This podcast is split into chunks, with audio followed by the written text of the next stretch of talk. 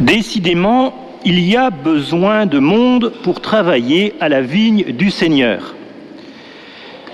La semaine dernière déjà, le maître de la vigne avait recruté jusqu'à la dernière heure des ouvriers pour travailler.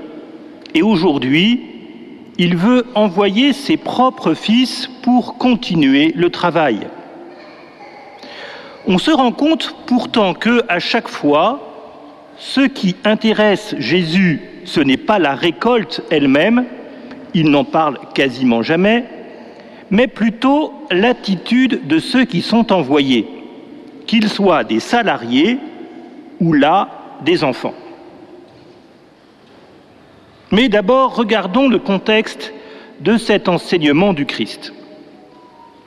Jésus vient de rentrer triomphalement dans la ville de Jérusalem, assis sur une ânesse. Une fois dans le temple, il en a chassé les marchands, et le lendemain matin, prenant place sur l'esplanade, il commence à prêcher. Les grands prêtres et les anciens ne manquent alors pas d'interroger Jésus sur ce qu'il vient de faire, et ils lui demandent Par quelle autorité fais-tu cela? En réalité, on s'aperçoit très vite que la question n'est que rhétorique. Ils ont sur Jésus la même opinion qu'ils avaient sur Jean-Baptiste. Pour eux, ni l'un ni l'autre n'avaient reçu une quelconque mission de la part de Dieu. Ils ne représentent qu'eux-mêmes et leur décision de condamner Jésus est déjà prise.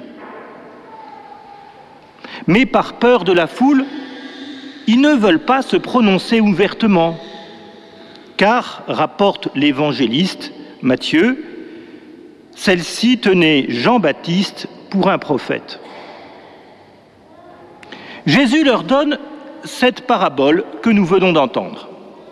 Elle a l'air simple, mais l'interprétation que va donner Jésus est plus subtile qu'elle en a l'air.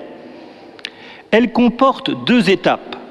La première, qui est un jugement porté sur ses auditeurs.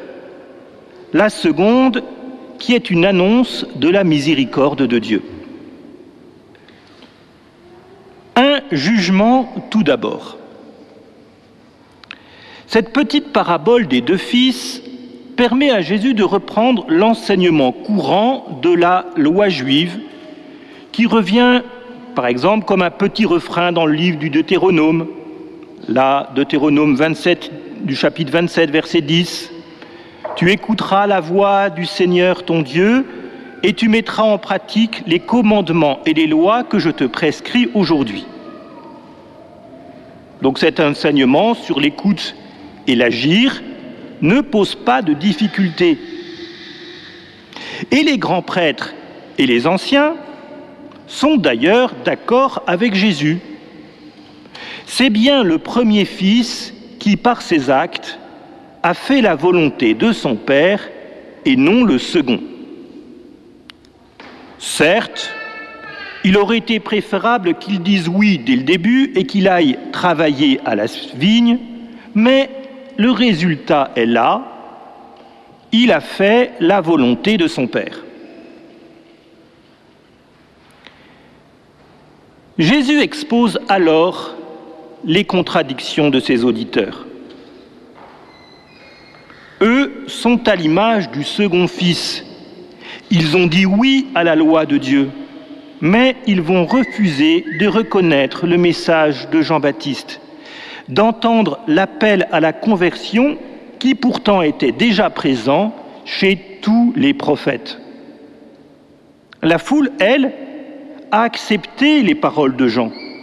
Et même les derniers d'entre eux, les prostituées et les publicains, ont accepté de se laisser toucher par cette parole.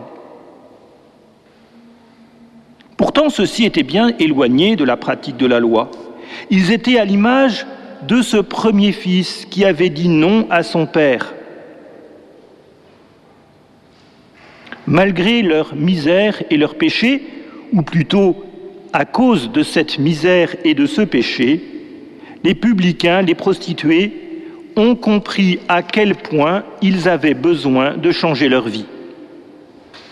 Donc, que maintenant les grands prêtres et les anciens mettent en accord leurs paroles avec leurs actes. Ils ont dit oui au début, et même s'ils sont les derniers à le faire, qu'ils se convertissent. Cet appel à la conversion, nous pouvons l'entendre aussi des personnes beaucoup plus éloignées de la foi que nous se sont laissées toucher par la parole du Christ se sont laissés atteindre par Dieu, ont décidé de partager leurs biens avec les autres et finalement ont pris la décision de vivre de l'Évangile d'une manière beaucoup plus radicale que nous. Eux nous précèdent dans le royaume, mais n'attendons pas, ne tardons pas à y entrer à notre tour.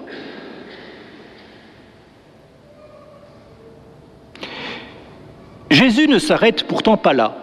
Il ajoute, je résume, vous, grands prêtres et anciens, vous n'avez pas cru en Jean, les publicains, eux, et les prostituées ont cru en lui, et vous, devant cet exemple, vous n'avez même pas eu de remords.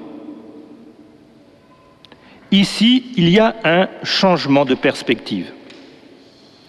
Face à la prédication de Jean-Baptiste, les grands prêtres et les anciens ne sont pas ceux qui ont dit oui ils ont refusé de l'écouter. Ils ne sont donc pas à l'image du deuxième fils, qui a dit oui et qui n'a pas bougé, mais à l'image du premier fils, celui qui a dit non. Par contre, à la différence de celui-ci, eux ne furent pas pris de remords. Eux ne changèrent pas d'avis et donc refusèrent d'agir. Bien plus, quand ils virent les publicains et les prostituées commençant à changer de vie, comme ce fut le cas pour l'évangéliste Matthieu, pour Zachée ou pour Marie-Madeleine, eux continuèrent à refuser la conversion. Jésus les appelle donc à être comme le premier fils, à être de ceux qui, en définitive, vont obéir au Père. Et justement, ils viennent de reconnaître que c'est ce Fils-là qui a fait la volonté du Père, qu'ils suivent donc leur son exemple. Jésus leur annonce aussi qu'il y a toujours pour le pécheur la possibilité de revenir de son péché pour se convertir à la parole de Dieu même si nous avons refusé d'écouter tel ou tel appel de Dieu, même si nous n'avons pas entendu telle ou telle de ses paroles, même si, comme les anciens et les grands prêtres, la prédication de la conversion nous a laissés insensibles, il est toujours temps de revenir.